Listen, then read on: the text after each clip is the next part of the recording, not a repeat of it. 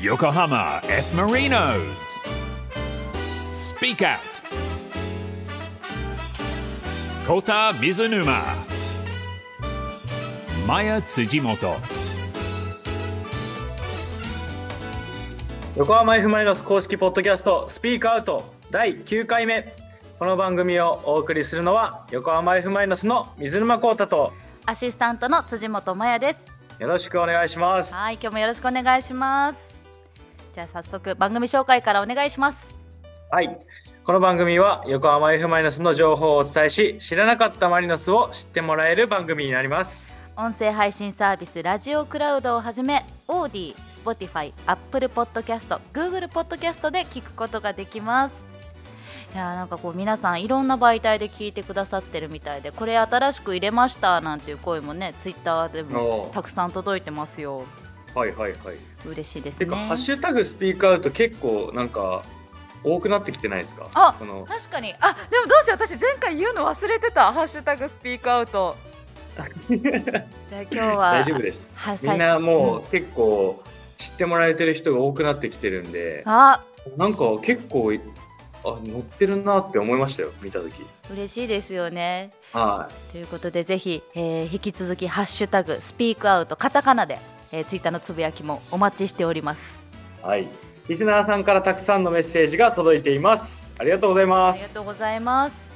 早速紹介をお願いします。はい、えーまずはラジオネーム男の子4人サッカー息子ママさん。我が家の息子たちは全員サッカーをやらせてもらってますその中で三男の小学生がサッカーの伸び悩み時期というかチーム人数が少なく試合ができない日々に悶々としだしサッカー楽しくないと言ってしまいました。リフティングを頑張っていたりもしますがモチベーションアップに何かいいアドバイスありませんか？よろしくお願いします。なるほど、まあ、リフティングやっててもねちょっとサッカー楽しくないなって思ったりはするかもしれない。ん。で、えーそういう時、まあ、確かにサッカーを楽しめるためにはやっぱり友達捕まえたり兄弟と一緒にだったりとか一緒にボールを蹴るってことがやっぱりサッカーの楽しいことではあると思うので一人でやるっていうよりは誰か仲間を見つけたりしてあのキックの練習パスの練習っていうのは、えーそっちの方が絶対楽しいと思います。僕も小さい頃はそういう練習をよくやっていたので、うんうんあのその練習だったりとかやっぱボール蹴るの楽しいなっていうところを、えー思ってもらうことができればもっともっとまたサッカーの楽しさっていろんなところで、えー出てくると思うのでまずはまあ兄弟だったりとかあの友達だったりとかその試合はできない中でも楽しめるところってたくさんあると思うのでそういうところを探してやれたらいいんじゃないかなとは思う。なんか私もフットサルをやるときに45人とかでこう円になって1人鬼でパスするのを阻止するやつとかす、めちゃくちゃ一生懸命。阻止する。方なんですか？いやあ回すほ方なんじゃない？回す方もやってあのあの交代？取られたら交代ってあるじゃないですか。基本取られやていつもそうかもられるかもられるタイプなんで。でもすっごいディフェンス上手くなりましたよおかげで。ね。めちゃめちゃフットワーク軽くなりましたからね。そうだからそういうこうね遊びみたいなやっぱり一人でやるよりも楽しくできると思うので、はい。ぜひね4人も家族でやれる人がいるいなら。やもうフットサルチームできるじゃないですか。本当ですよ。お父さんとお母さんも入れればねうん すごい。ベンチまでいるよ。ね。素晴らしいです。もうぜひぜひお家でもお友達とでもね仲良く蹴っていただきたいなと思います。では続いてラジオネームみえまりさん試合が終わった後の場内一周する時や勝った試合の後の円陣の時など選手同士どのような話をしているんですか？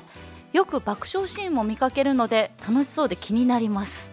あまあ試合のことを話している選手もいればあーえっと見に来てくださった方々のそのゲーフラっていうかこの掲げてもらっているユニフォームだったりそのフラッグだその手作りでやってもらったりとかするんでそういうフラッグを見てなんか話したりしてますね。うんであとはなんか最近はその今日のゲストの人のなんか自分でインスタであの流行らせたいハッシュタグをよく載せて よく載せてるんですけどそれがなんか最近浸透してきたみたいな感じでとそれをそのフラッグに書いてあの掲げてくれてる人が多くなってきてるところがあってなんかそれをその今日のゲストはすごいどうやってて周りがちゃちゃ入れてるっていうのは最近あのホームゲームではよくあります。いいですねじゃあちょっと後ほどゲストの方にねそのあたりも詳しくお話ししていただきましょう、はいちなみにあの全然流行ってないんですけどね。それだけ言っておきます。全く流行ってないです。はい、わからないですよ今回の放送を機に爆発的に流行るかもしれないむしろこの放送聞いて流行らせないでほしいですね。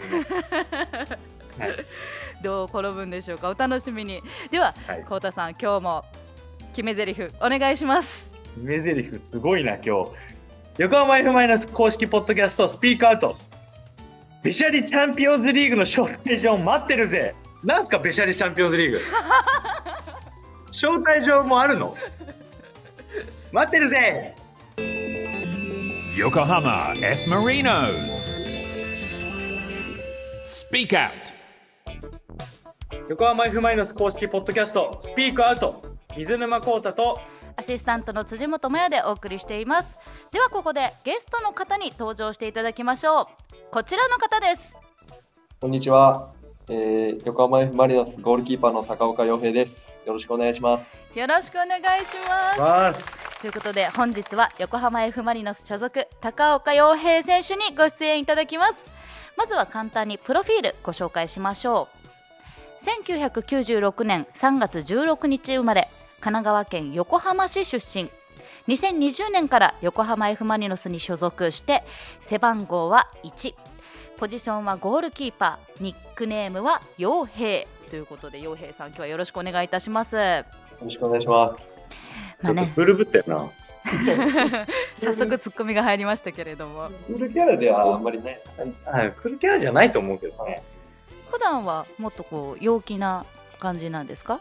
というか、結構みんなにいじってもらって、ああの、はい。いじってもらって、はい、なんか、聞いてもらってるんだけど返しが全然面白くなくてはい終わる。じゃあ今日はちょっと返しの練習も兼ねて、えー返しっかりとはいトークのね もう、はい。しっかりキャッチしていただいて、うまい。まあはい。お願いします。なんか褒められるとちょっとね慣れてないんで。じゃあ早速、えー、と高岡選手に、えー質問したいんですが、えー全リスナーお待ちかね。LINE のアイコン何ですか？LINE のアイコンはですね、えっ、と、Twitter とか、インスタも一緒なんですけど、あの、マリノスに来て、あの、一番最初に出た試合の写真にしてます。おお素晴らしいプライベートの LINE アイコンもはい。マリノさんに全部揃えてます。はい。おーへあ今コウタさんがチェックしてますねもう出したんです。なんだこれかよ。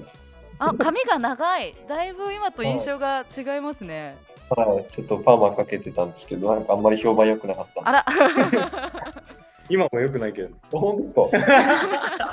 結構その割とビジュアルに対する評価みたいなのはこう気にされてやっぱりこうスタイルの参考にされてるんですか？そうですね、多少ちょっと気になっちゃいますかね。でも結局、まあ、キャラ的にも、まあ、何してもまあ言われるんで、やっぱりいじられキャラなんですね。はい、何してもやれるんで、まあ、はい、最後は自分を信じたいな。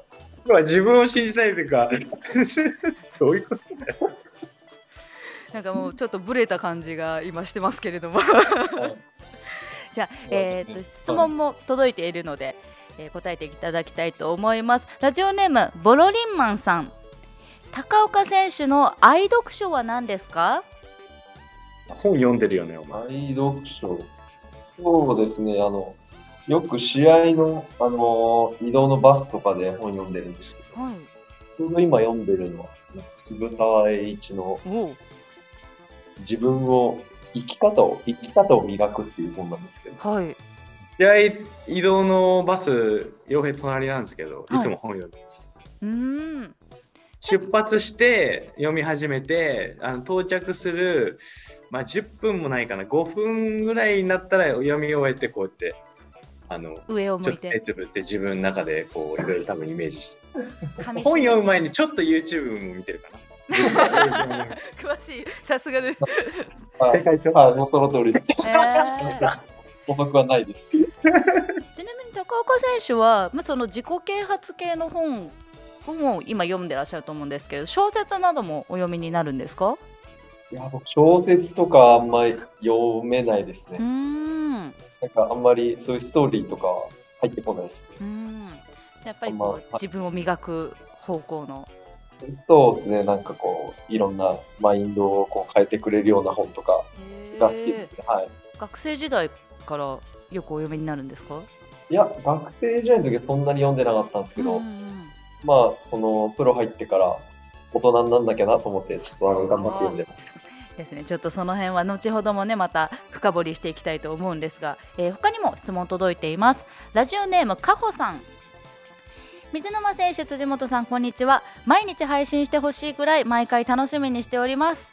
ありがとうございます、えーありがとうございます。今回高岡洋平選手にインタビューしてほしくてメールをしました水沼選手と高岡選手は横浜市青葉区が地元でお二人とも少年サッカーチームのあざみの FC に通われていたり時期は違えどサガン鳥栖にも所属されていたりと共通点があり、えー話が盛り上がるのではないかと思っています。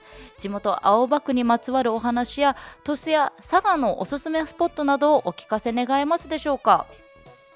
あー地元青葉区一緒なんですけど、多分家はそんな近くないんですうよね。んで、小学校のチームは確かに一緒でした。へえ時期はかぶ,、はいかぶ ってますか？あ全然かぶって、あ俺が小6の時に小2かなあぐらい、小 1? 小 2? まあ入ってないのかな？僕多分入ってないですよ。小3ぐらいに。へえあじゃあ入れ違いだったんですねは。はいでも、なんか、ね、直属の後輩なんですよ。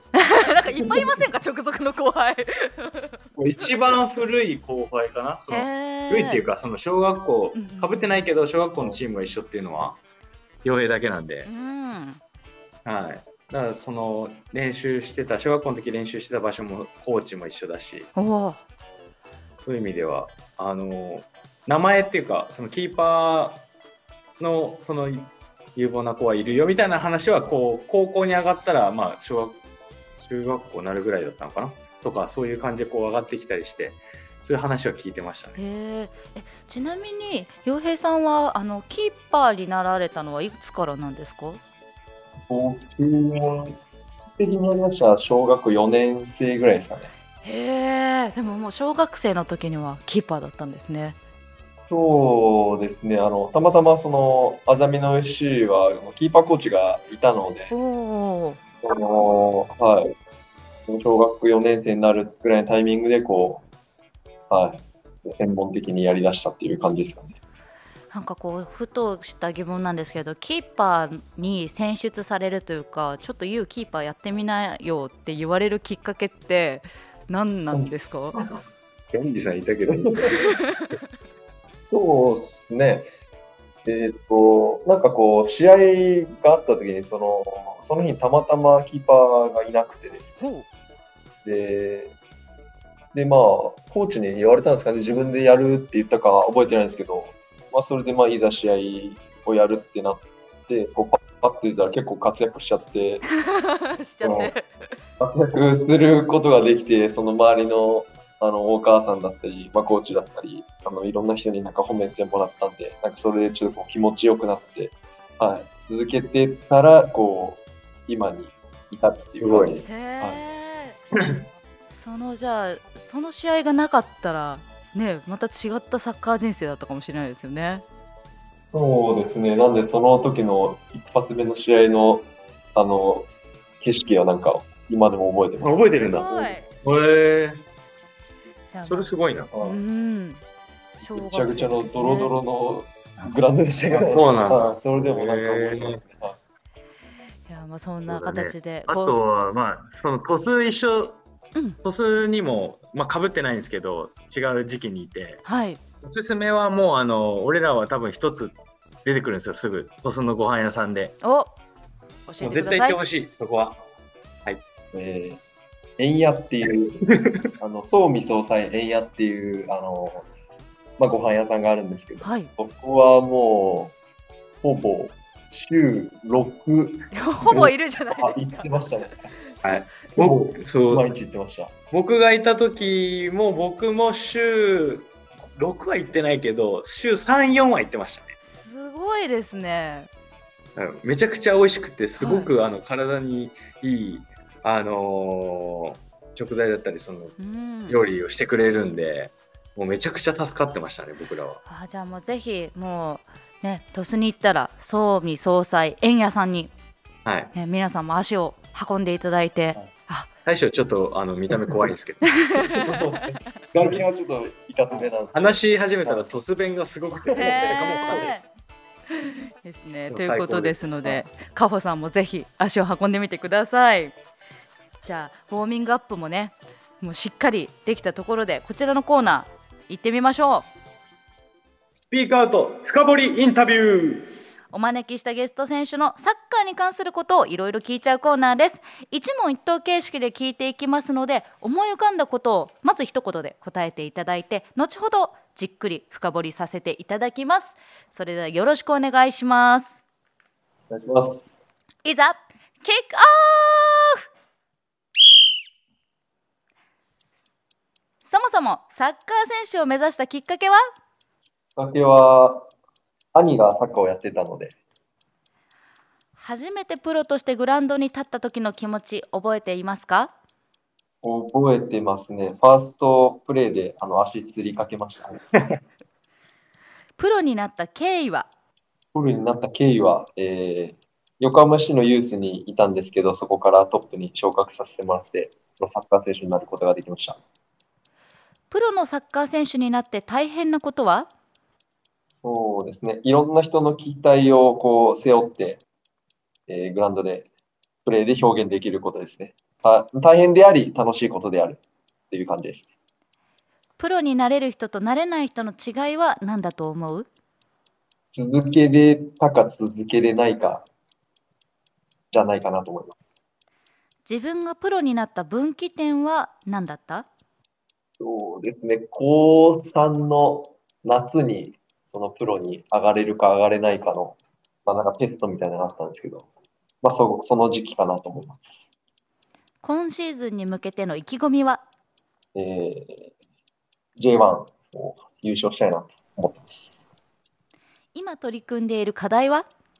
えっ、と、いじられた後のコメントをうまくする。ぶっちゃけ今年の調子はどうですか？まずは個人として。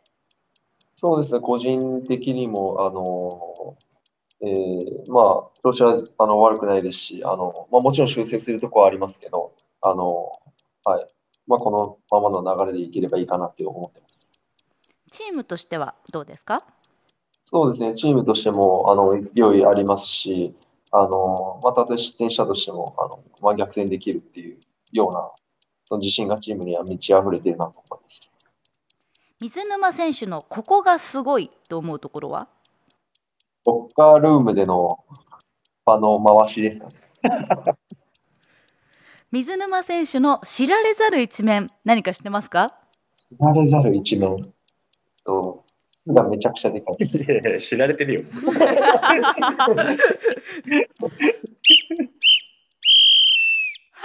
裏返っちゃったはい。ということで気になるものを振り返っていきましょ知られざる一面なのに知られてること言ってるわ。う もう笛もびっくりして裏返っちゃいましたよ。本当に じゃあ早速いろいろえー聞いていきたいと思うんですがちょっと後半があのサッカーの話じゃなくてトークの話に なんか途中から変化していて今取り組んでいる課題がいじられた後のコメントっていうのに笑ってしまったんですけど取り組んでんだね、一応ね、発展としてね。改善しなきゃいけない。ああ、なるほど。どうですか？どうどうしたらこうコメントをうまく返せるようになっていきそうですか？そうですね、あの、今一応バラエティーとか見てこう、一応見てるんですけど、こうやっぱこう、降ってこないですよね、こう、頭からこう、パッてこう、出てこないんだね、言うときにね。降りてこないんで、あ、そこですかね、課題は。やっぱりキーパーも瞬発力が大事だと思うんですけれどもはトークの方もね一層の瞬発力用意してきますね。い、そうですね、そこがついてくれば、グラウンドでももっと出てくる。いや、繋がってないでしょ。ね今日今日調子いいけどね、洋平。うん。今日悪くないよ、そんな。今今ねこう水沼選手のロッカールームでの回しがねちょっとこう垣間見られたところですけ回したことないよ、俺。いやいや、もういつも、はいつもこんな感じですか？コウタさんい。はいつも、はい、こんな感じです。じゃあもう本当にもうスピークアウトはロッカールームを覗いてるっていう体でね間違いないということですねそうですよずっと喋ってますよ、やっぱり。ドームの延長線上みたいな感じ。やっぱりねチャンピオンズリーグからのね招待状をもらわないといけないですからもらわないといけないうんじゃあちょっと改めて、まあ、トークは置いといてサッカーの話いろいろ聞いていきたいと思うんですがお兄さんもサッカーをなさってたんですね。はい、以前やってましたうね。はい。んえ、お兄ちゃんは、あさみのじゃないの？アーザミドじゃないですね。はい。あそうなんだ小学校の低学年ぐらいまでしかやってなかっあ、そうなんだ。じゃあお兄さんきっかけで始めて、まあ、その後は結構もうご自身で。た。そうですね、はい。っていう感じですね。まあ、あの、そのきっかけをくれたのは兄です。うーんで、まあ、あの横浜 FC のユースから、えートップに昇格してっていうことでしたけれども、高3の夏にテストをうん、受けたのが。うん。そのテストみたいなのって何、えっと、夏、高3の夏、1ヶ月ぐらい、ずっとトップチームずっとあ入練習行ったんですけど、うんはい。あの、まあ、多分、その僕が、を上げるか上げないかのところで結構こう、なんていうんですかね、僕に対する当たりもこう、きつくてと言いますか、試されてる感がすごいあって、なんか大人たちがいっぱいいてこうチェックされてる感じなんですか？そうですね、あの、まあ、言葉とかが、なんていうんですかね、知った激励っていうんですかね、そういうのが結構強くて、こう、すごい、あ、俺試されてるなっていうのを感じながらやった1ヶ月でした。へえじゃあもうその1ヶ月のテストを無事合格で乗り越えて。でそれ終わって、もうすぐ言われたの？終わって夏、夏明けたぐらいに、はいうん。言われて。あそうなんだ。はいなんかまあそういったプロのテストもそうだと思うんですけれど J リーグのチームでじゃあ例えばお二人ともね移籍もされてると思うんですがその時ってやっぱりそのスカウトの方とかがいらして声がかかるって形なんですか？まあでも僕らの場合はそのチームの下部組織にいたんで、うんうん基本的にはそこのチームのトップチームに昇格するかしないかっていうところでその声かかるかかないかっていうよりもその上げてもらえるか上げてもらえないかっていうところだったんで、まあ、それで僕もそうだし、まあ、洋平もそうだけど練習に参加してっていうのをこうちょっとやって決まるっていう感じが多いですね。そのユース所属の人は。はい。へえ練習風景を見られるんですね試合とかっていうよりも。そうですね、そのやっぱりプロの選手たちの練習でどれだけできるかとか、へー。まあその伸びしろはあるのかとか、そういうのをいろいろこう見られるのかなとは思います。す逆に交代連でこう部活でやって選手、高校選手権とか出てる人たちは、やっぱりいろんなプロのチームのスカウトから声がかかるようにっていうところが多いかもしれない。あーまたちょっと違うんですねその見られてる部分っていうのがそうだと思いますね。えーちなみにそのプロになってからあの、えー、と洋平さんも前のシ前シーズンの途中からね移動されてますけれどもそういう時ってどんな風にこう決まっていくんですか、そうですね。まあ、あの、最初、まあ、代理から、まあ、あの、話が来てるよっていうところから、を聞いてからですね。まあ、そこから、うんまあ、自分で、まあ、考えたり、その、あの、サガン鳥栖のクラブの方と話をしてっていう感じですね。はい。じゃあやっぱりマリノス側の方からオファーが来てっていう形なんですね。はいおお、まあ、実際入ってみてこう、まえー今まだ1年経たないぐらいうんそうですね。まねだ半年ちょいぐらいですかうんね。まだそんなもんだね、確かにね。10月いかがですか？はそのはい、そうですね。まあ僕が、この、小学1年の時から見てたチームにまさか自分が入ってるとは、あの、その時は思ってなかったんで、まあそうういうのを考えると、こうちょっと、まあ、感慨深いと言いますか、なんか面白いなっていう感覚にはなりますし、やっぱりその横浜市のサッカー少年、少女に、えーとってはやっぱマリノスっていうのはやっぱ特別なチームだと思うので、まあそういうチームでやる責任っていうのもやっぱ感じてますし、あの、まあ、なおさら、あの、しっかりやらなきゃいけないなって、こう、身が引き締まると思います。地元のチームだもんね。はやっぱ地元のチームからしてのマリノスはやっぱりすごいチームだと思ううんなんか小さい頃にマリノスのねユニフォーム着て写ってた写真インスタグラムにもね上げてらっしゃいますけれどはい。もう、あのーよくあの、父親があの、マリノスの試合を連れてくれてたので、あの、2003年ですかね、あの、えー優勝した時にあの、ジュビロ磐田と日産スタジアムやった時の試合とかは僕、あの、スタンドで見てます。あそうなんだえー、すごいはい。なんか子供ながらになんか、あの、すごい瞬間を見れたなっていう、はい、そういう思い出はあります。うーん。その試合を見て横浜 FC に行ったってこと？いや横浜横浜 FC にまあ行った経緯は、あの、まあ、おいおい、おいおい。あまあで まあ、そうやってプロにね習えて初めてグラウンドに立った時ファーストプレーで足がつりかけるっていう。なかなかそれ？大丈夫でした？え、初めて試合出たのいつ？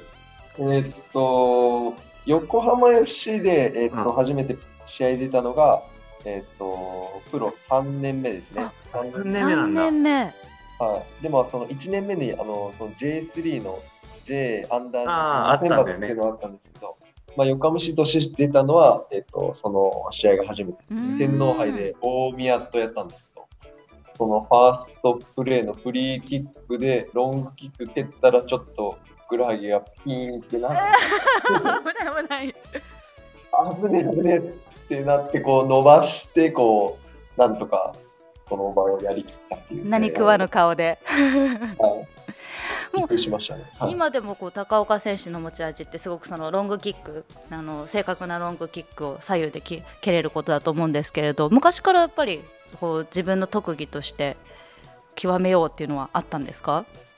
そうですね、あの、まあ、ちっちゃい頃からその、なんか左足のキックかっこいいなーってこう単純に思ってて、まあ僕右利きだったんでもともと、まあそういうのもあって、あの家の近くの公園でずっとネットに向かって左足でボール蹴ったりとかしてたのがやっぱきっかけですね。そこから、はい、へはい、ちゃんと練習するようになりましたね。ーなんか利き足じゃない方が得意な選手とかっていらっしゃいますか？あどうだろう。あんま聞かないけど、どうなんだろうね。両方同じように使える選手とかは、はいますね。あでもやっぱり幼い頃からねそういったこう積み上げというかずっと練習してらしたっていうのが今分かったのでぜひこれを聞いているサッカーキッズの皆さんはね利き足じゃない方もたくさん練習して、ね、両足使えるようになってほしいななんて思いました。大事なことですね。ということでじゃあもういろいろとお伺いしたいところは山々なんですが、えー選手の本音を聞き出す選手深掘りインタビュー今日はこれにてお開きでございます。Yokohama F. Marinos. Speak Out.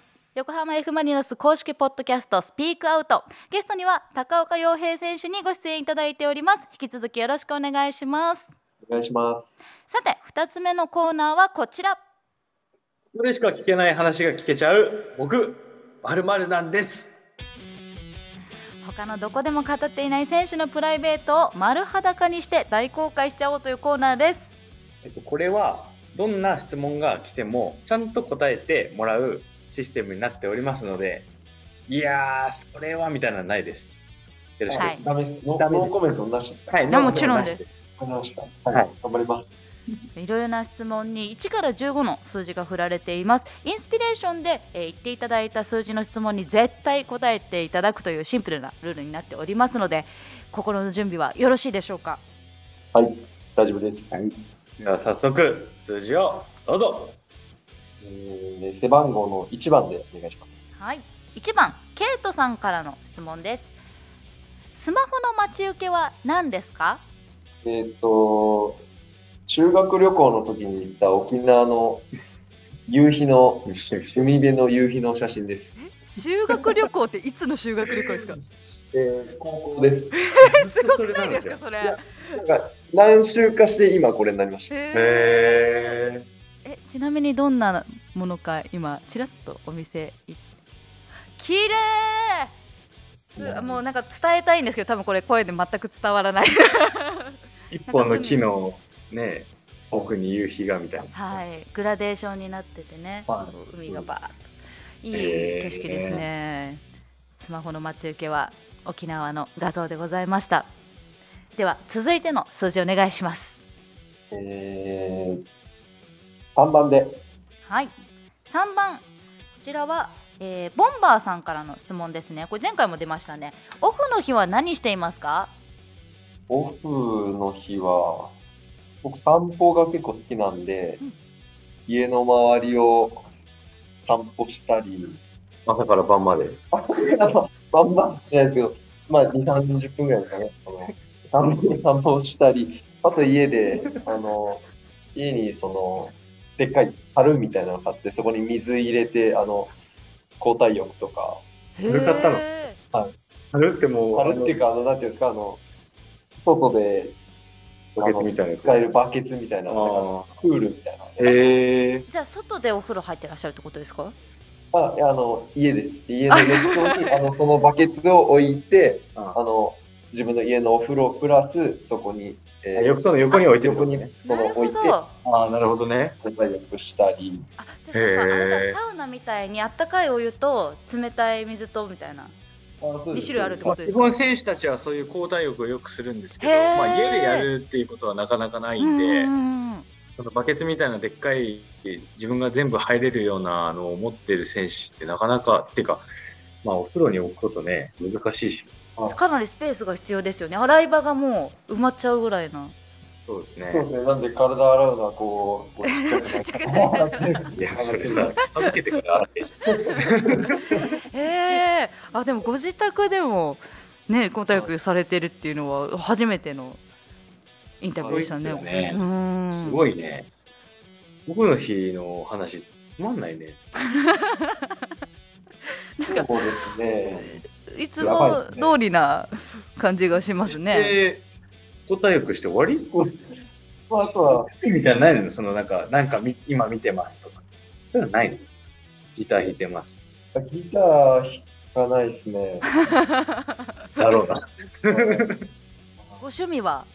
趣味は、サウナが僕結構好きなんあですけど。だからもう自宅サウナだ。いけない。んだいけないからいねけないんで、はああじゃあちょっときついんだね今うねんああそういうことね自宅で整えられるように 樽をご用意されたってことですね。い。そうですね。本当はもう、一億があったら日本各地のサウナ巡りしたいそういう感じで好きなんだすごい大好きですね。へえで老流的な？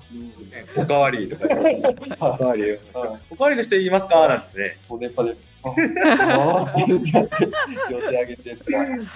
今へえでもサウナがお好きということね。はいなんかこの間渋谷のモディあの丸いのところに行ったらこうぶち抜きでサウナ特集みたいな本棚2つぐらいあって、へえはい今あのこ一人で個人で入れるサウナみたいなのとかもねあー。できてますよね。はい。へえそんなんだ。そうちょっと私も。はい、僕もちょっとそれ興味あったんで、はい。結構予約がね取れないっていう噂らしいのでぜひ取れる時ははい。オフの日にぜひ。じゃあ続いての数字お願いします。えー、11で。11番。マリノスの子さんからの質問です。自分を動物に例えると何ですか？なんかキリンっぽくないお前あちょっとわかるかじゃあなんか私今パッて出てきたのキリンだったんですけど。俺もキリンが出てきた。なんかこうひょろ長いっていうかなんかヒューってなってる感じ。なんかわかんないけど。なんかもぐもぐ草食べてそうな。え、それは褒めてます？ね。いや褒めてます。なんかちょっとこういい意味で達観されてるというかこう仙人っぽい空気感をお持ちなので。天人っぽい。天にこれキリンかどうかわかんないけど 何でもご自身だと。ネズミとか。ですかネズミ？それはどうしてですか？まあなんか結構、ちょろちょろ、ちょろちょろ。っていうか、こう、なんか、はい。あんま落ち着きがそんなにないんで、落ち着きなくない？ないの？落ち着こうと思えば落ち着けるんですけど、本能のままに行ったらあんま落ち着きがないです。あ、そうなんだ。はい。じゃあ普段かなり抑えてらっしゃるんですか？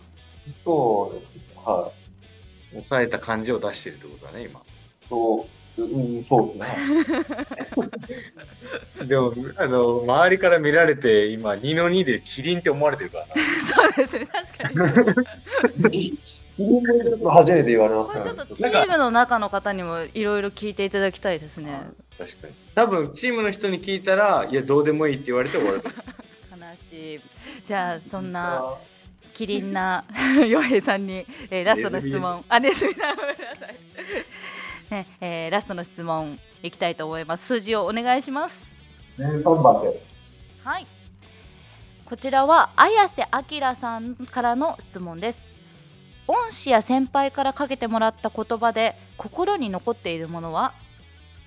横浜 FC 時代にお世話になった先輩の言葉なんですけど、まあ、キーパーは、まあ、ゴールキーパーっていうポジションは本当みんなからの信頼で、あそこのゴール前に立ってるんだっていうのは、こう言われて、僕はその時試合に出だして1年目だったんですけど、まあその時は正直あまり意味がそこまで分かんなかったんですけど、こう、まあそあのそこからまあ、まあ、キャリアを重ねていくうちにこうちょっとずつ分かってきたといいますか、まあ、本当にそうだなと思いますし、チームメイトだったり、ファンサポーターの皆さんだったり、まあ、もちろん監督だったり、スタッフの皆さんだったり、そういうクラブ全員の信頼のもとにやっぱゴールキーパーっていうポジションはあのあると思うので、あのまあ、その信頼をいかに積み重ねるかっていうのは非常に大事にしてます。まあ、その言葉があったからこそこう気づけた部分だったので、はい。それは常に意識してやってます。あゴールキーパーってこう全員の選手の後ろ姿が見えるじゃないですか。なんかそれってやっぱりすごい風景なんだろうなって思うことがあって。キーパーってなんかね、すごいポジションだよね、やっぱり。なんか、う僕らのフィールドプレイヤー、そのキーパーじゃない選手たちのなんか感覚とはちょっとやっぱり違うというか、まあ一人だけ手使えるっていうのもあるし、まあそういうところをまずやることも変わってくるんだけど、でもその信頼をもとに手立ってるっていうのはすごいなんか、あ、深いなって思った。ただフィールドの人とか他の人は多分そのキーパーの例えば細かい技術とかそういうのはあんまり分かんないと思うんですけどでもどこでこうキーパーをこう評価するかって言ったら多分そこなのかなと思うのでいろんなこうキーパーの選手がいると思うんですけどまあこいつだなってこいつだったら勝てるなってこいつだったら守ってくれるよなっていうそういう信頼感がやっぱりそこにつながってくると思うので、はい、そこは非常に大事にしていることです。いやなんかすごく なんかさっきのなんか質問でガラリと空気感変わっちゃったんですけれどい確かに。や本当すごいいい話よね、うん、あの、キーパーの傭兵だから聞ける話だったと思いますよそうですね。なんかやっぱりなかなかチームにもねキーパーの方ってやっぱり数が少ないですしそういう話をねこうこうして普通にリスナーの方が聞く機会もなかなかないと思うのでねこれを機にちょっと今までフィールドをやっていて、まあ、それこそキーパーって最初きっかけがね最初フィールドだったけどキーパーお前やってみろって言われてやるね子もいたりとかすると思うんですけれどなんかこう考え方だったりとかあキーパーとして頑張ってみたいなって思ってくれる人が増えたらすごくいいななんて今お話聞いていて思いました。そうですね、一人でもキーパーやりたいっていう子子が増えてくれば、この日本のサッカー界にとっても非常にいいことだと思う。はい、うん、それではここでしか聞けない話が聞けちゃう。僕まるなんです。今日は何にしましょうね？僕、ネズミなんですじゃないの。そこそこ戻るんですね。僕、ネズミなんですか、僕、キーパーなんですしかもうないでしょ。二択っすか？しかも、キーパーなんですとか言って。そうでしょうってなりますよね。ネズミキーパー？ねネズミキーパーなんか。サウナーなんですじゃないそうですね。サウナーなんでです、い、いですね。僕サウナーなんです。それでいきましょじゃあ。知らなかったな。それでは高岡選手自己紹介お願いします。僕、サウナーなんです。ということでここでゲストの高岡選手とはお別れの時間となってしまいました。今日はいかがでしたか？いやあの非常に楽しいあの時間でした。あのこういう込み入った話はなかなかできないので、はい、すごくすごくいい時間になりました。ありがとうございます。コタさんいかがでしたか？今日の洋平さんの返しは？まあまあでしたね。でもあの 最初の方のそのバラエティ見て勉強してるとか言ってましたまあまあ面白かったです。そこまでしなくていいだろうっていう。もう研究熱心なところがねはい。伝わってきましたよね本当に。でもあのあ傭兵がいろいろみんなにね言われて傭兵が返すことによってその場ではシーンってなることもあればドカーンって笑うこともあるんで。まあ、年2、3回。です。23回ぐらい。少ない。じ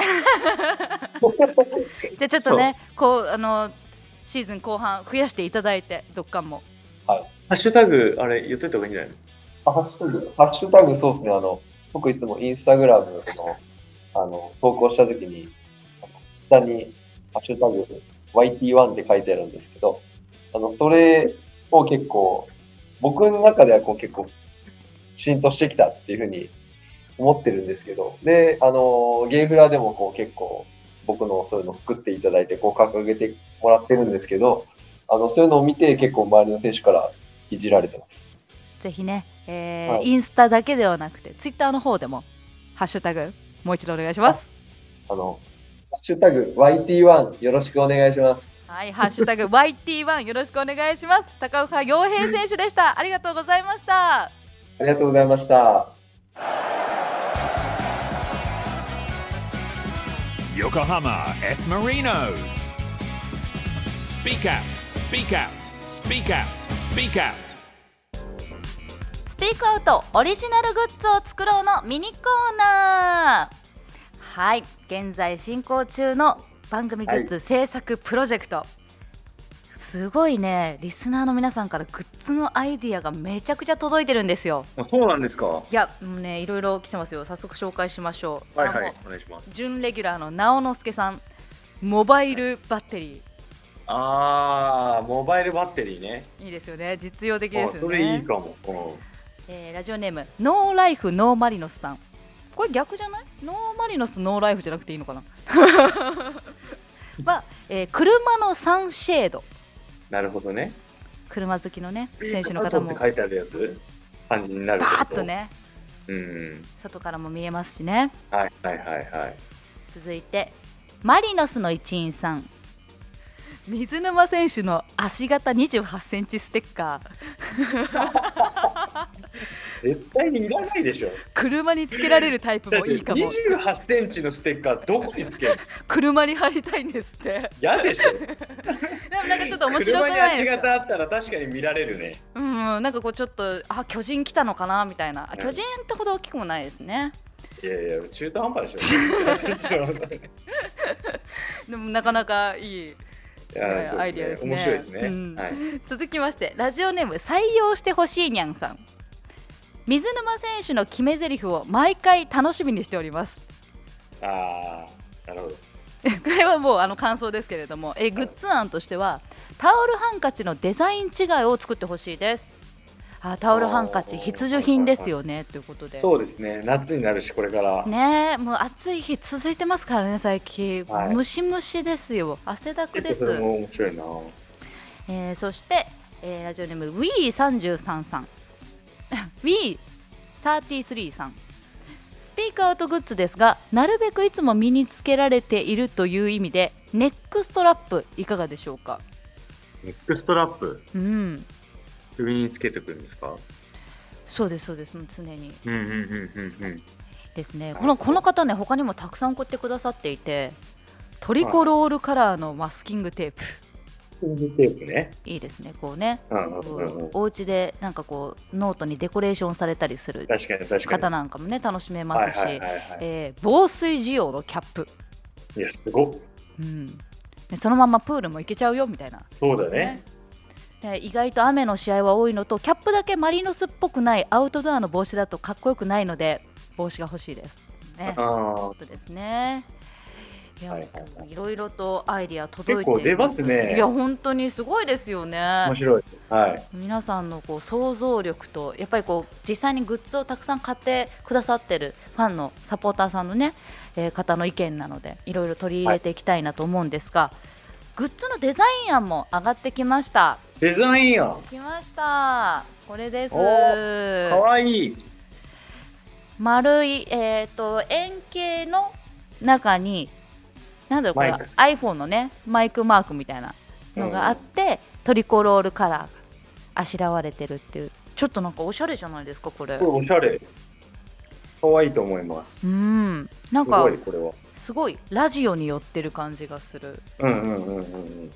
いいと思いますね。これは。なんかこう個人的にこうマリノスそのもちろんトリコロールカラーだけでも分かるんですけれどいやもうマリノスのやつなんだぜっていうアピールもしたいんで確かにね。マリノスって入れてほしい まあマリノスはこのトリコロールカラーでわかりますかまあ分かるんですよ分かる分かるんですけどあえてさらに言ってほしいみたいな。逆にスピークアウトをこう前面に押し出すんだったらマリノス書かなくてもこれぐらいがいいんじゃないかって俺は思うんですそっか今ねちょうどロゴでスピークアウトっていうロゴが黒で入ってるバージョンとあの黒の円の中に、えー、でトリコロールカラーで抜いてあるバージョンとあるんですけど白でスピークアウトっていうバージョンとね、あって、まあ、どっちも素敵ですね、い、いですね。どんなグッズになるのか本当楽しみですね結構楽しみですね。こんなにグッズのあのー何？展開どんどん早くなってるとは思ってますね。確かに確かにどんどん進んでいきますからね、わあ進んでんだなと思いました。はい。えー次回もぜひこのミニコーナーも楽しみにしていていただきたいんですがこれあの今こうたさんにね、えー持ってもらって今日のデザイン案の写真アはいップしますので、ぜひ皆さんご覧ください以上スピークアウトオリジナルグッズを作ろうのミニコーナーでした Yokohama F. Marinos. Speak Out. お送りしてきました横浜 F マイナス公式ポッドキャストスピークアウト横浜 F マイナスの水沼宏太とアシスタントの辻本麻也でお送りしてきました番組ではリスナーの皆さんからのメッセージを募集しています横浜 F・ マリノスのこんな人のインタビューしてほしい選手でもスタッフでもリクエストください選手に聞きたいことサッカーのことでもプライベートなことでも OK です。じゃんじゃん送ってください。メッセージの送り先はルームハートのホームページ。www.room810.jp にある。横浜 F・ マリノス公式ポッドキャストスピークアウトのメッセージフォームから。横浜 F・ マリノスの公式ホームページにもリンク貼っておきます。ここでしか聞けない僕〇〇なんです。って聞きたい際どい質問や作ってほしいグッズのアイデアも募集しています。もちろん応援メッセージもよろしくお願いします。ということで今日もあっという間でしたね。はいあっという間でした。っていうか終わってからあの俺本当にキリンかなって言って横からキリン検索して見せてきたんですけど。いや相当面白いキリンかなって言ってもう本当に実物キリンを見せてきた。ん でまあでも自分ではネズミらしいのでネズミにしときましょう、あれですね僕まるなんですやっぱり僕ネズミなんですの方が良かったのかもしれないですね。ああ。でもあのやっぱサウナなんですって言ったら「あいい!」ってすごいあのなんか しっくりきてたみたいなんであ今サ洋平さんもねうなずいていらっしゃいますんでね いやいいですね。こうやっぱりこう選手の方のなんていうかキャラクターが色濃く出ますね。あのコーナー。そうですよ。結構面白い。うん。ぜひ次回もお楽しみに。ということで、えー、小田さん締めお願いします、はい。横浜 F・ マリノス公式ポッドキャストスピークアウト。水沼宏太と辻本麻也でした。また次回。直属の後輩なんでもっともっと面白くなるように指導しておきますコタ水沼マヤ辻元横浜 F・ マリノーズスピーカッ